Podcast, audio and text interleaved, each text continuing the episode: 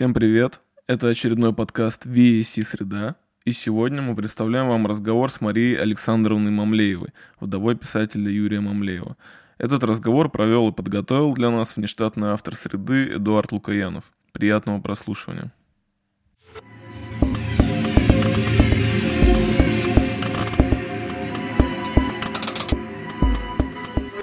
Но я вообще вот э, сегодня хотел бы начать нашу беседу с разговора о том, э, в каком контексте создавались шатуны. Потому что я, когда обсуждаю их э, с коллегами, многие удивляются, когда я им указываю на то, в каком году первая публикация в самоиздате была осуществлена, потому но что... она была в самоиздате, да, да, но это были, погодите, 70-е, наверное, или конец если, если верить интернету, 66-й год впервые появился. В самоиздате? Да. Да.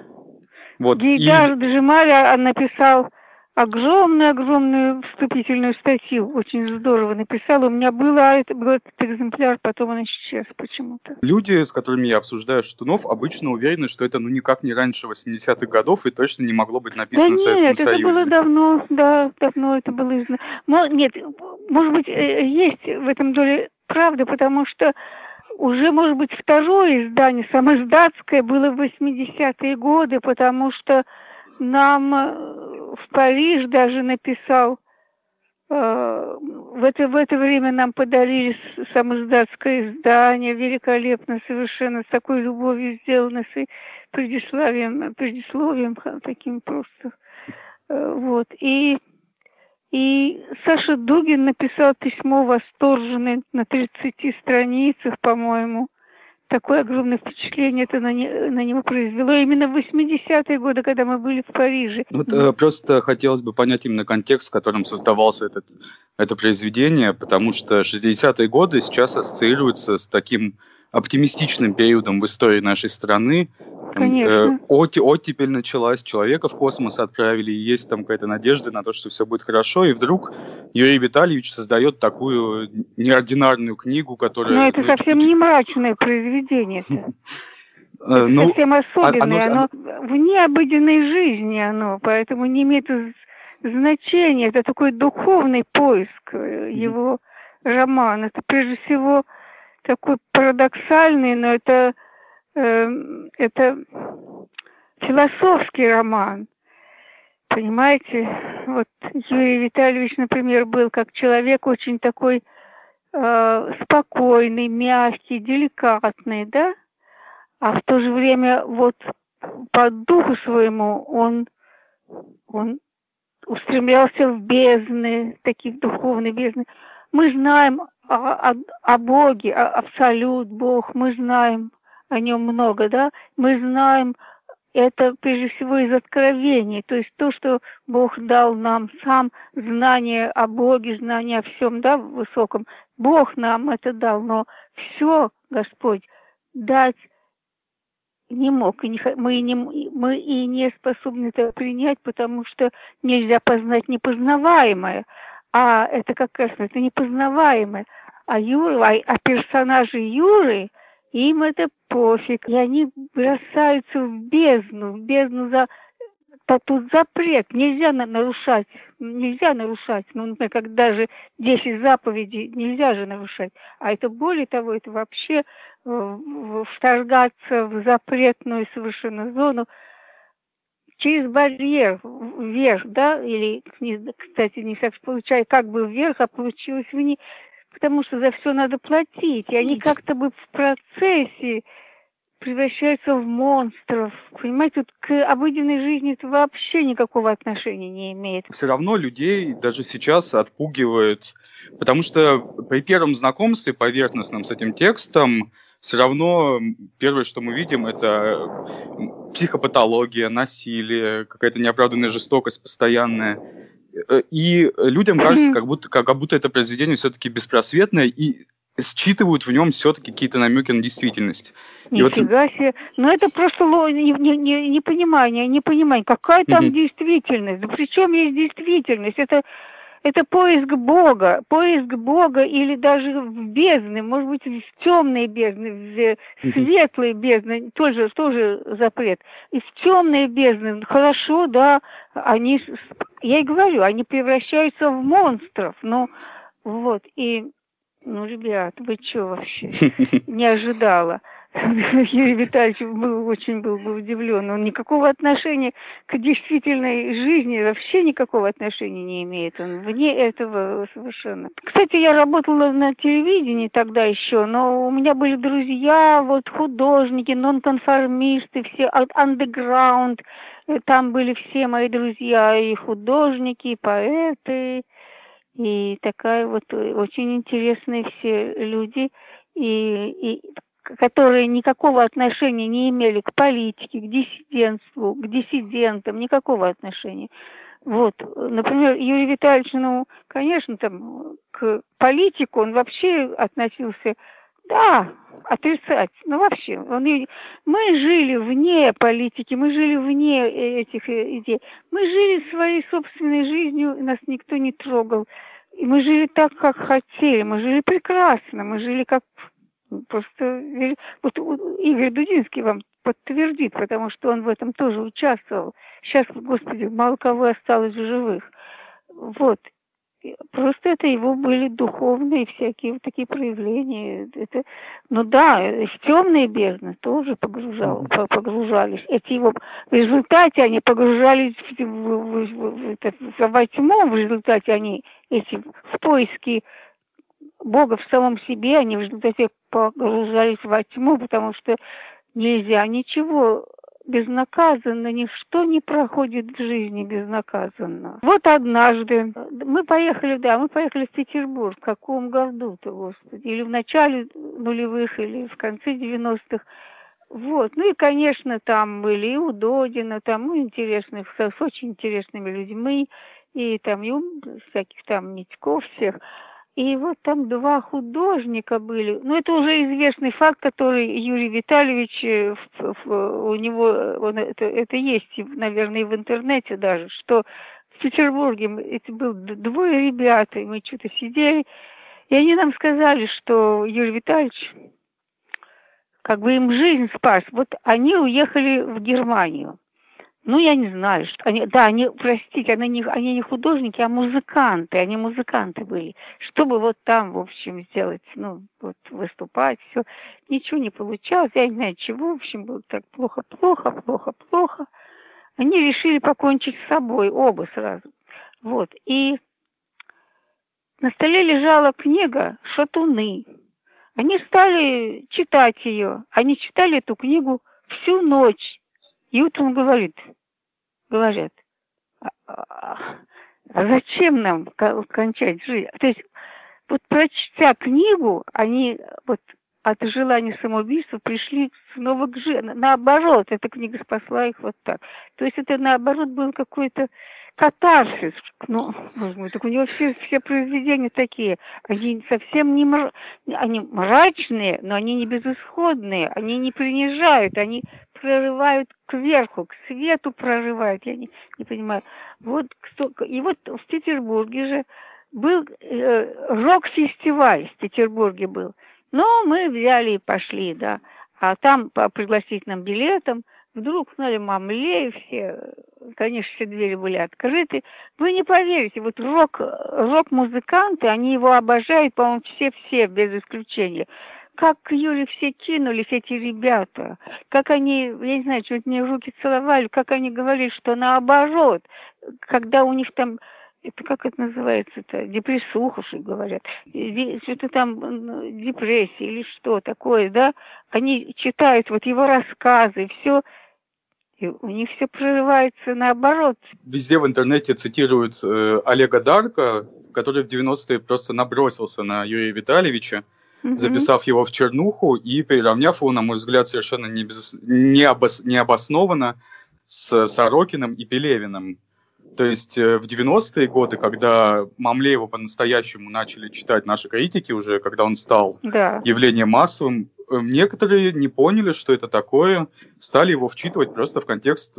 Ну и что? Кстати, на самом деле Володя Сорокин именно в 90-е годы, когда мы еще даже с ним не были знакомы, когда он еще только э, творчество было начало его творчества, и тоже брали у него интервью, Володя говорил, я ученик Мамлеева.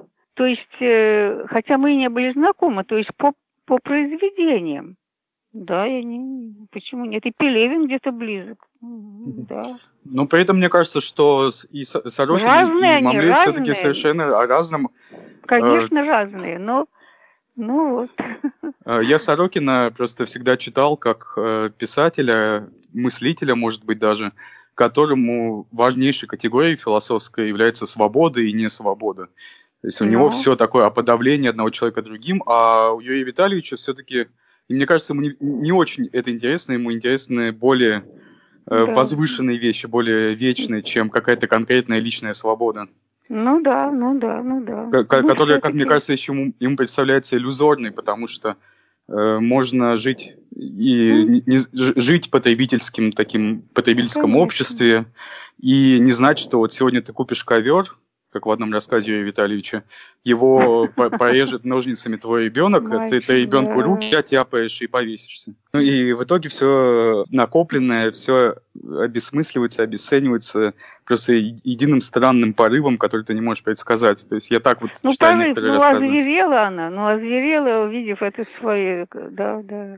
Ну, по-моему, даже не совсем как бы вот у обычного человека, вот сегодня надо купить вот распродажи вот эту фигню, завтра другую какую-то фигню, сейчас вот как сейчас все кидаются, покупают то смартфон, то этот, чего-то еще. В связи с этим э, я вот хотел бы еще...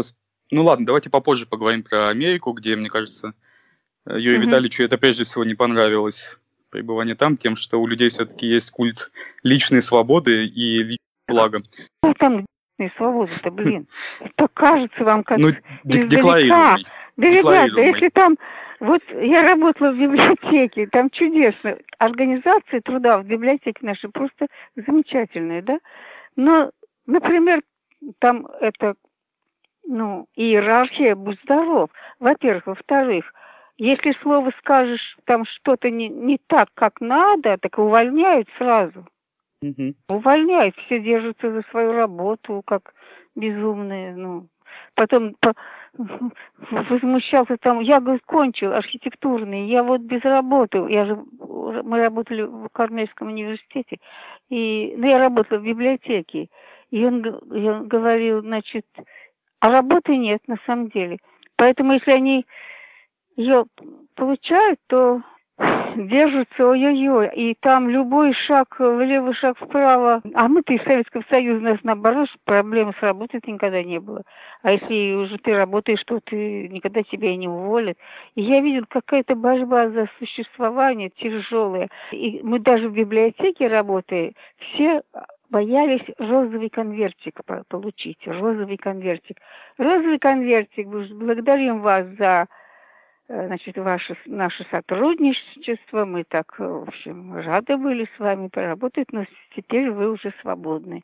Вот это страшный розовый конвертик всем. Может быть, поэтому не поняты были шатуны тогда в США, потому что... Ну, а его нас... издали, почему издали? Его издали, но, насколько я помню, в очень сокращенном варианте, и критику он его собрал... в сокращенном, да.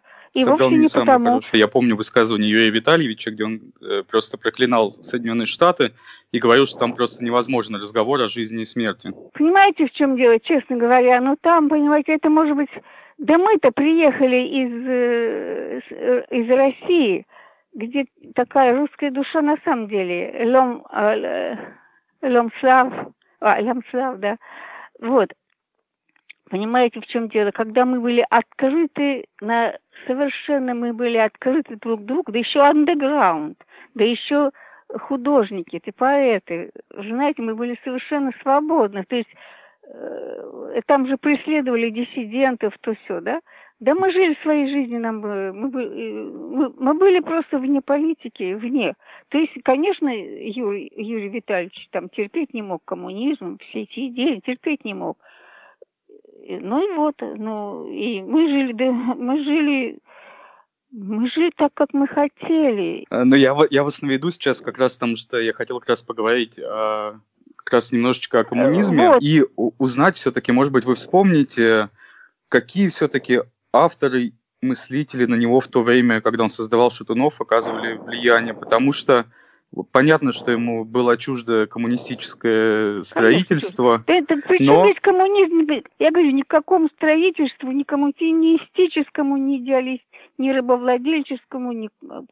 это никакого отношения не имеет. Это вопросы духа, духовные, вопросы души и духа. А я вам скажу, значит, он учился в этом, в лесотехническом институте. Вот. И когда он вернулся, он вообще э, стал преподавать в МГУ, в магистратуре индийскую философию. Окончал он лесотехнический, так что это ни при чем. Просто ребята там они в Ленинской библиотеке достали, значит, пропуски. Они, ну вот, достал. И ему тоже достали пропуск о разрешении значит, пойти в запасники Ленинской библиотеки, то есть все книги были перед ним. А ведь как раз как, какое было вот действительно вот что э, это да, что очень было, ну чего нам не хватало. Никто ведь не, невозможно было книги достать. Никакие книги-то не, не публиковались, такие вот э, зарубежные. Ну какие, никакие. Вот. И Юре были, у, Юры, у Юры был пропуск в запасники э, Ленинской библиотеки, и он там читал все. Он читал мастера Экхарта, он читал там «Молот ведьм», Генона, Рене Генона. Э, в общем, он читал там мистиков. Так что вот это его образование-то было у него в запасниках Ленинской библиотеки. Просто он там читал там в свободное время вот метафизику, mm-hmm. метафизику. Его интересовала метафизика, а совсем не не, раб, не там не строй рабовладельческий или там, ну хотя он тоже, наверное, что там Платона, Пла, Платина, Платона, само собой, тоже. То есть всю, да, биомы, конечно. Mm-hmm. Вот и там он читал метафизиков, да. Ну вот вы назвали мастера Экхарта. Маэстро ну, Экхарта, конечно. Да, и... и мне сейчас немножечко все встает на свои места, потому что для Юрия Витальевича очень важным понятием было бессмертие. Конечно. И сейчас э, многие критики смотрят в этом, а может быть, Юрий Витальевич там с идеями Федорова был знаком, с, с раннесоветскими утопиями. Федоровым он не очень э, так уж так увлек. Он, да, он знал Федор, то есть знал произведение Федорова, знал, конечно и да, и тоже изучил это, но как-то не стал этим таким этим. Скорее христианское mm вероучение ближе ему было все-таки mm христианское, то есть мы э, все все человеческая душа бессмертна, что там у Федорова как-то иначе мертвые У Федорова бессмертие подразумевалось в прямом смысле слова, буквальном, воскрешение mm вообще всех когда-либо живших. То есть mm а, Юрий Вита... а Юрий Витальевич вкладывал в это слово понятие именно не, нечто большее, чем просто физическое конечно, существование. Конечно, да, но ближе к христианскому, к христианскому пониманию там. То же самое, как это в христианской, то есть когда человек умирает, то душа его возносит, тело там у него там, душа его возносится, и, ну и по делам своим судит ее туда и в одну вот, в Царство Небесное или нет. Или... Ну и тот же и второе пришествие. А у него шире тоже, потому что у него тоже хотелось Бог в самом себе. Я ему тоже говорю, Юж, ну ты, ну куда, ну куда, ну в бездны эти, ну, ну это невозможно, потому что это Творец, а мы люди, мы творение. Но творение не может познать до конца, до конца Творца своего. Не может, это невозможно.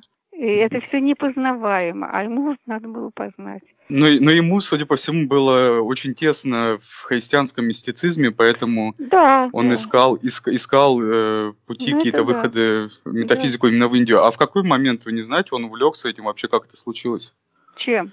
Чем э, индийской метафизикой, то есть он через Генона. Жизнь, а иначе никогда, и другим, mm-hmm. я другим и не был. Он другим и не mm-hmm. был. Он был молодой человек, лет 30, правда, я когда его узнала.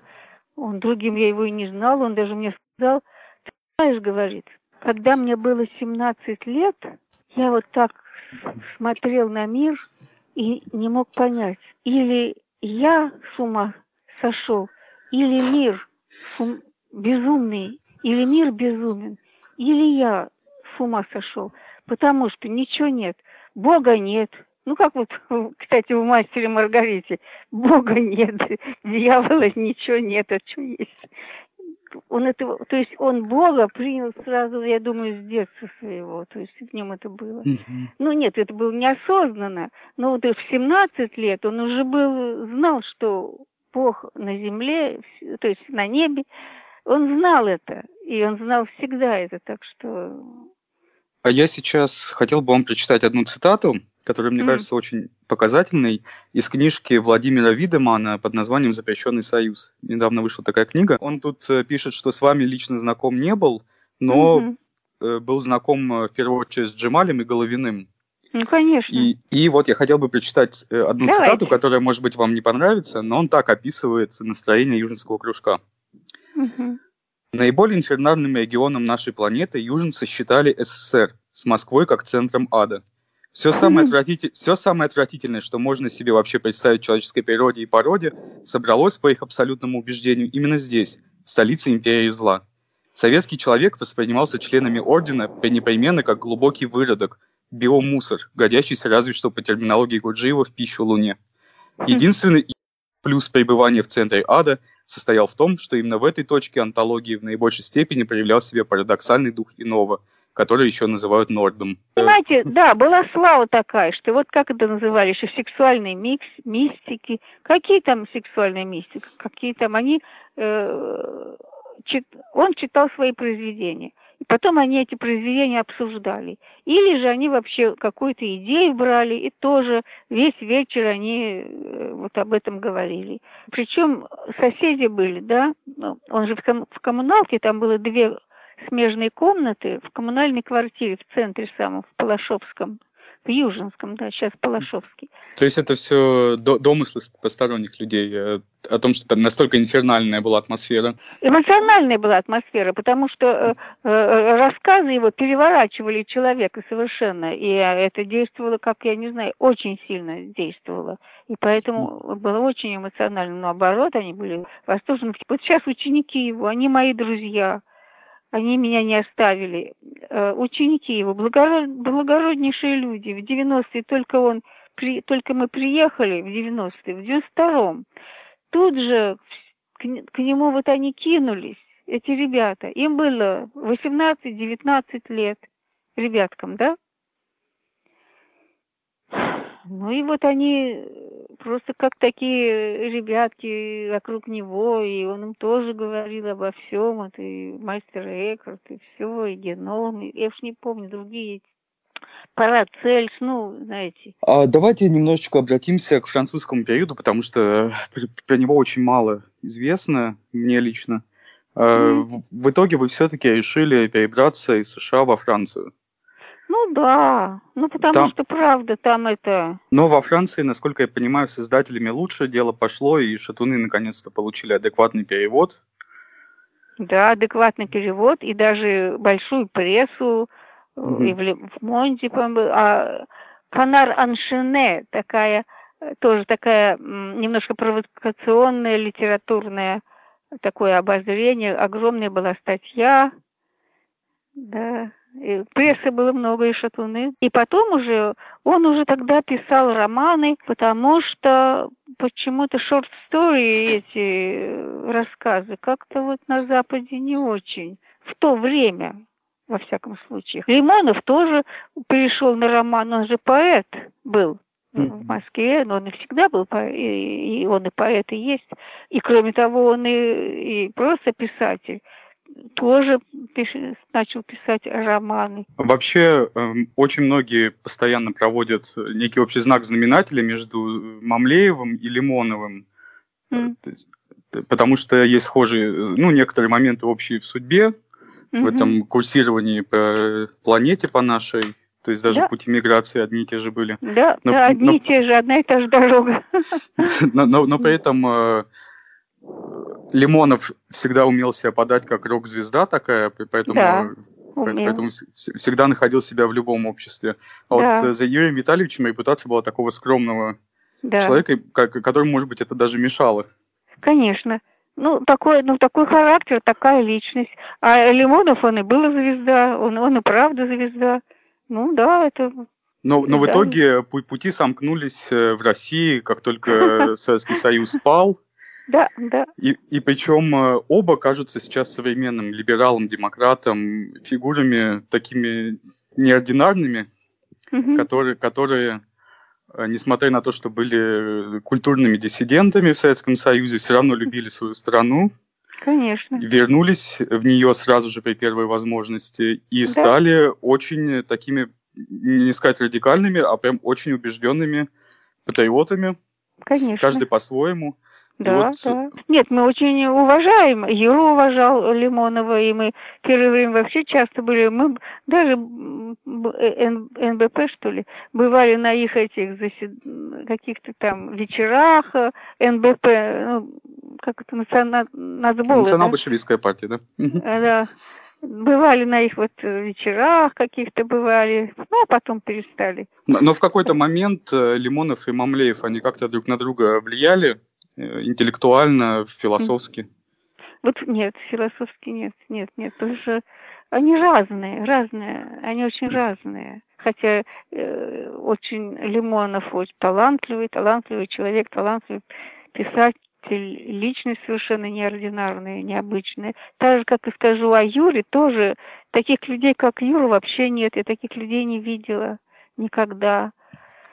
Такая вот но у него он, он более закрытый и внешне он себя ведет так, э, так деликатно, так мягкий, такой мягкий, деликатный. Эм, да, вот.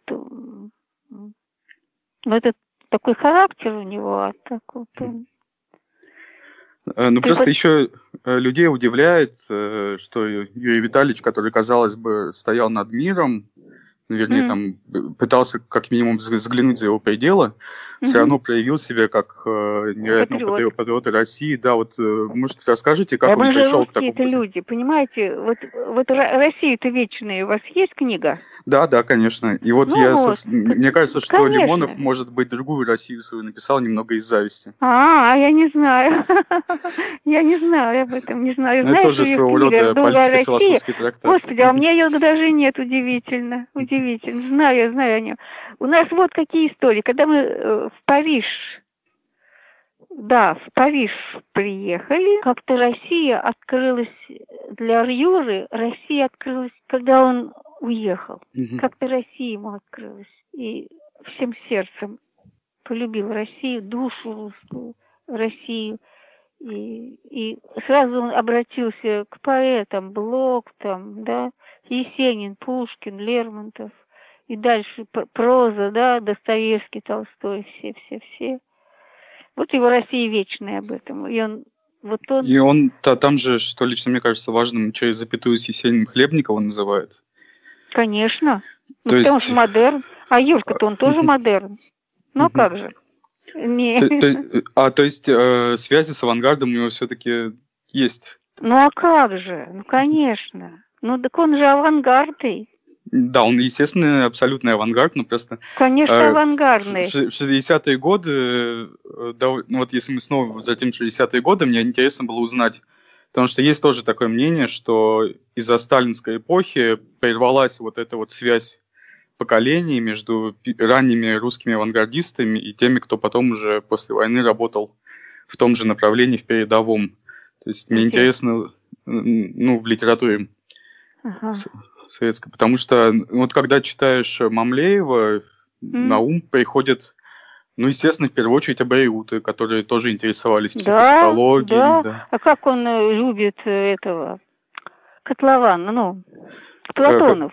Платонов, Платонов да конечно, Абериуты, все, да, это его. Но, та, но, но тогда эту литературу достать же было просто невозможно, даже вот, со спецпропуском вот, вот. в Ленинской библиотеке.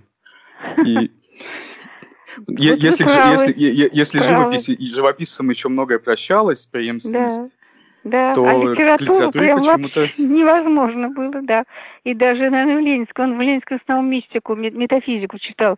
А, кстати, ну, Абижиутов, наверное, читал в России еще. Кстати, Платонова он прочел впервые только в Америке. М, Вот, да, потому что, ну, не было Платонова, не издавали. В Америке прочел и тоже просто просто стал его таким почитателем, ну, конечно, и Булгакова Михаила тоже, там, особенно мастер Маргарита где-то его. Вот ведь, конечно, он авангардист, он более самый авангардный, самый-самый передовой. Почему его молодежь любит, а его а, одна, ну, по- возраста, од- его возраст, и там 60, э, кому 60 лет, они же не могут, люди, даже самые продвинутые, все равно они, им трудно принять э, творчество Мамлеева, потому что как-то уже, э, ну, сложившееся, да, ума- умозр- умозрение, что ли, э, сложившее, и это, а это такой прыжок, прыжок, да, что это не все. А молодежь принимает его на ура, между прочим. Ну, я не знаю, я не хочу сказать, что это так широко, потому что вот Ю- Юрий там, э, мой друг, тоже ученик его, говорит, ну это невозможно. Я говорю, ну а чего ты вообще? А он говорит, ну это же невозможно, чтобы он был бестселлером, пожалуй, потому что это бестселлер на большую аудиторию. Но при этом э, обратите внимание, что вот сейчас э, такой взгляд на мир, предложенный Мамлеевым, он наконец-то находит свою аудиторию, там, ну, Да. если в, в лице, например, Михаила Елизарова, который, безусловно, его Господи, продолжатель. ты наш друг, господи, ну что там, наш Конечно, друг. ну вот, э, если Мамлеев находится в таком до сих пор все-таки полуофициальном положении, э, Ну, он то в официальном, просто э, его так не раскупают, как, может быть, и Мишу. А- А тот же Елизаров, да, он получает премии крупнейшие, и, Да, не знаю, лет, лет да. 20 назад подобное невозможно было бы себе представить, да, а сейчас, да, да. получается, Юрий Витальевич правительски, что ли, предсказал текст, э, тип, ти- тип письма, который станет актуальным сейчас. Ну, у него же это все-таки духовное, это, и сейчас как-то, по-моему, с духом-то не так уж широко. А может, может быть, поэтому и бросились читать подобное из-за нехватки. Не знаю. Вот. Потом у молодежи нет этих шор, которые вот у возрастных читателей. У них уже шоры есть, что вот, ну, вот это, да? А у молодежи нет. И они читают, они воспринимают все его Юрины, все эти вот... э, они принимают это на ура даже. А Миша вообще его, ну, на, ясно, он его фанат, как же. Мгм. Наш друг большой. Он к нам все время приходил. Но при этом, э, мне кажется, Елизаров и Мамлеев совершенно разные люди. Потому что Михаилу все-таки свойственна некая жестокость, которую Юрий Витальевич я не замечал. Ну, как, по-человечески? Ну да. Ну, конечно, какой он мягкий человек. Да потом он, он же, у, в нем нет зла-то, особенно его не было, у него зла не было. Все-таки у него душа-то христианская у Юрочки. Он крестился ведь, взрослым будучи уже. А он крестился еще до эмиграции, да? Нет, он крестился в Америке. А. А можете, может, вспомнить, вспомните, при каких обстоятельствах? Это просто, э, ну, лично для меня очень важный момент. Он, во-первых, крестил меня. Мгм. Это было в сем- в 70-е годы в Москве. Ну, у меня тоже был такой духовный поиск. Я, по- по-моему, я, нет, я уже кончила институт. Ну, такой, ну, как-то вот э, душа просит, да, вот, э, да, как-то. Потом, если там диамат вообще, что такое-то, диалектический материализм, такая вот была дисциплина. И что там? И там объясняется вот по... э, Да ну их нафиг. Как говорит Кант, да, звездное небо и моральный, это, мо- моральный... э, Моральный закон внутри меня. Ну вот. Ну вот, и это как-то де- э, работало, действовало, я как-то вот искала тоже Бога. Ну вот, и с Юрочкой мы об этом много-много говорили. Он говорит, обязательно надо читать отцов церкви. А я думала, а я даже этого не знала. Оказывается, такая богатая литература святоотеческая, отцов церкви, там Василий Великий, Симеон Новый Богослов, там Ефрем Сирин, там, а, Исаак. Ну вот, читать надо их, чтобы понять, чтобы ты знала, чтобы не было тебе это как вот это, ну, как вот это, чтобы не было ложного света. Это хуже нет, это хуже вообще неверия. Ложный свет такой умильный, там, вот. Вот, например, лампочка, там люстра горит, и как бы это, ах, как это, ай, вот так же, боженька. А вот прочитай, что такое Бог, что такое, тро, вот Троица, прочитай. И вот все вот этих великих мужей и я читала, да, и потом он меня познакомился с священником, был такой Дмитрий Дудко, что-то такой тоже диссидент, как священник такой, да. Не слыхали такое имя? Нет, но поищу. Дмитрий Дудко, вот он меня крестил, да. Вот. Ну да, и все. А сам он не крестился. А уже в Америке, в Америке, там мы тоже ходили же в храм Божий, только мы не ходили не в зарубежную церковь. Больно они там какие-то, они так ругали, они что-то э, русскую, тоже Россию неприятно. Советский, нет, mm-hmm. русскую, нашу церковь. А в то время был патриархом Пимен. Это же святой человек на самом деле. Он такой вообще, ну, чи- чистейший, чистой души. Даже вот потом, когда мы вернулись, священник говорили, отца прямо потеряли, церковь наша, а когда он умер, Пимен, отца потеряли. А они на него же, священники все там. Это мне было невозможно, тяжело. А была такая автокефальная, угу. автокефальная церковь. Она как бы, значит, автокефальная от, под началом э, Московской патриархии. Ну и там тоже все русские иммигранты, которые вне политики. Ну, в общем, и, и Юра крестился. Угу. И мы венчались. И какое было чудесное, как, как это было чудесно, какая, какое было венчание, все собрались, огромные, потом свадьба и все, и ах, ах. Ну, это интересно, что вы именно пришли в церковь именно Московской Патриархии, потому что иммигранты обычно, насколько мне известно, э, идут в основном в Русскую Православную Церковь за рубежом, которая... знаете, очень агрессивно. И mm-hmm. мне тоже, понимаете, мне э, в этом э, новое русское слово же я работала сначала, -то, когда только только явились в Москву, ой, извините, в Нью-Йорк, э, все-таки работа, да, и мы же приехали неизвестными людьми, и Лимонов, и Мамлеев э, не были известны на Западе, потому что не были диссидентами, и не были Поэтому диссидентов знали же, да, на Западе, mm-hmm. защищали там все. А мы неизвестны, мы не, там, я же говорю, мы были вне этого, и да и Лимонов тоже. Вот, и, и поэтому нам все-таки тоже, меня взяло это в новое русское слово просто отвечать на телефонные звонки. И меня э, у, просто так угнетало, что зарубежная церковь была такие агрессивные, агрессивные статьи обзывала вообще э, священство русское. Но это же не так. Я не знаю чего, но мы, когда меня крестил там Дудко, и потом мы это общались, э, как-то общались и с Менем мы, не погоди, не, Юрка не был знаком с ним. Многие священники, с которыми мы общались, и уже крестившись там приходили, и там все. Да замечательные люди, вот я не знаю, сколько я знаю, замечательные люди. Они их обзывают, да это же вообще полковники, да это КГБ, это все, все священники КГБ. Ну, понимаете, это, это, это безосновательное оскорбление, я не знаю, кто чего, но, но меня это было неприятно. Да, понимаю, я как раз э, читал архив газеты «Наша страна» в Аргентине, вот. которая выходила, да, и она, по-моему, в США тоже распространялась. Вот э, так, да? Газет, да. То есть, ну, и да. там очень поучительное чтение. В смысле? Ну, в том, как э, РПЦЗ воспринимала вообще Россию как ну, ну, такое, как будто новое царство сатаны. Вот, вот, вот. Конец России. Даже, э, кстати, это как, какие же мигранты? Это вторые еще были иммигранты. По-моему, скорее даже первые говорили, ну все, о России конец. Не, наши-то первые-то, они благородные, они такого не говорят.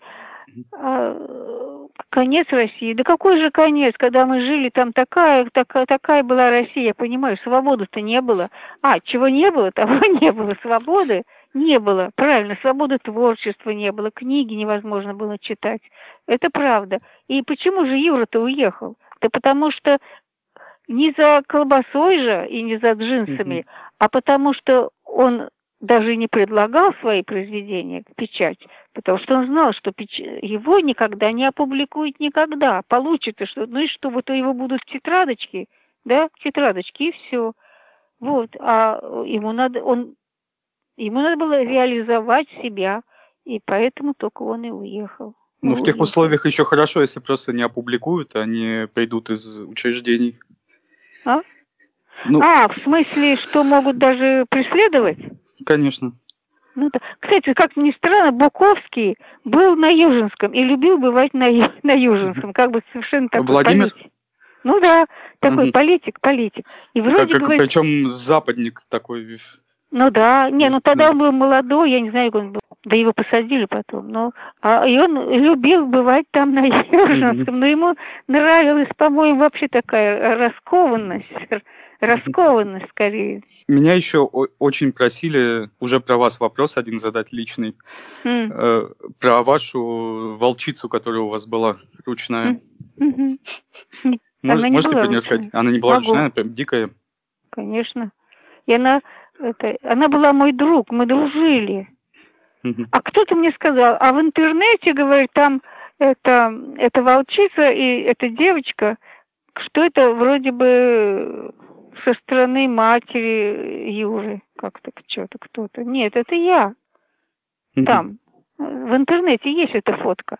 Да, да, ну, да, я видел. Ну да. Это я была уже в девятом классе еще, а там я с, с, ну, с этой волчицей ночка, это в десятом классе, и я очень люблю животных всю жизнь, и сейчас, и тогда всегда я котят подбирала, еще девочка, я, под, я мы же в, в Казани жили с мамой.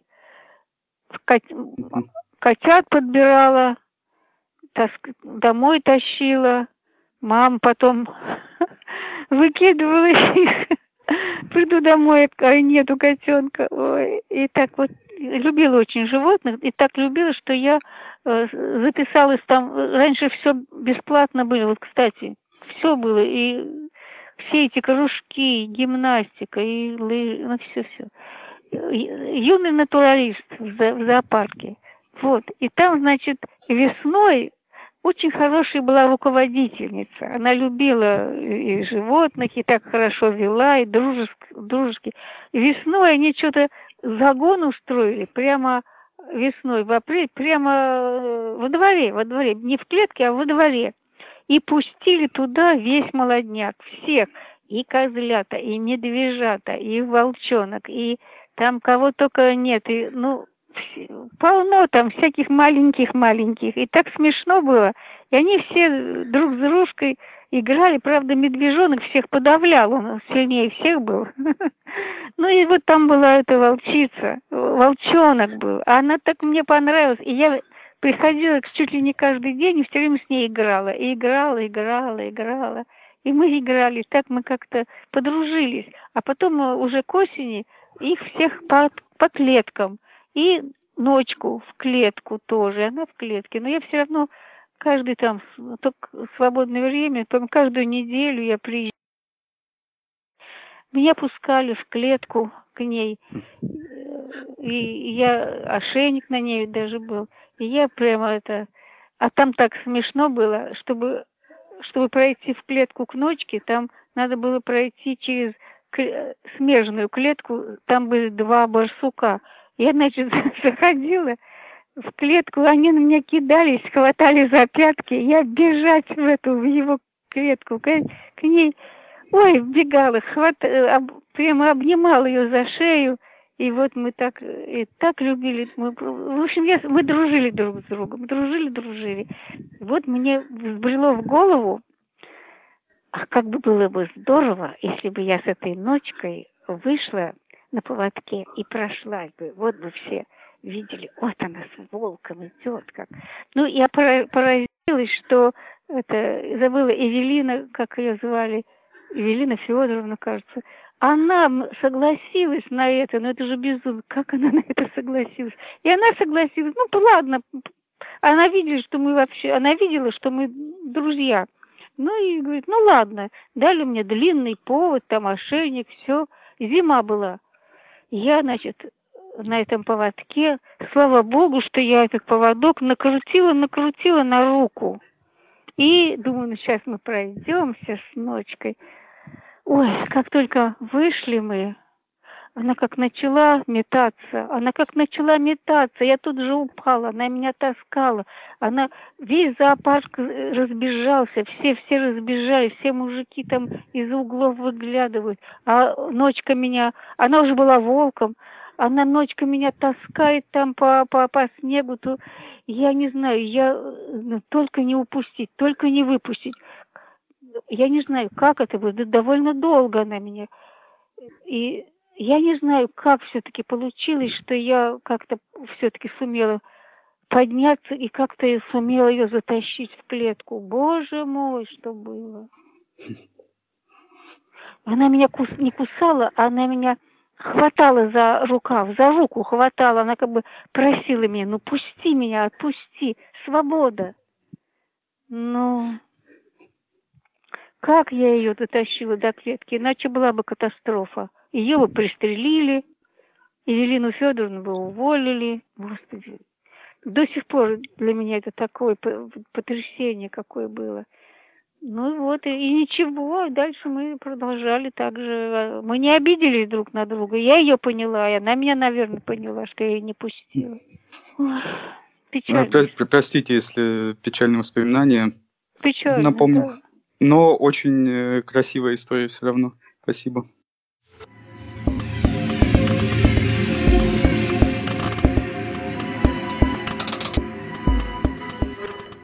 Это был очередной подкаст VAC Среда. Слушайте нас на всех платформах и не забывайте ставить звездочки нашему подкасту на платформе Apple, если вам нравится то, что мы делаем. Спасибо, что слушаете нас.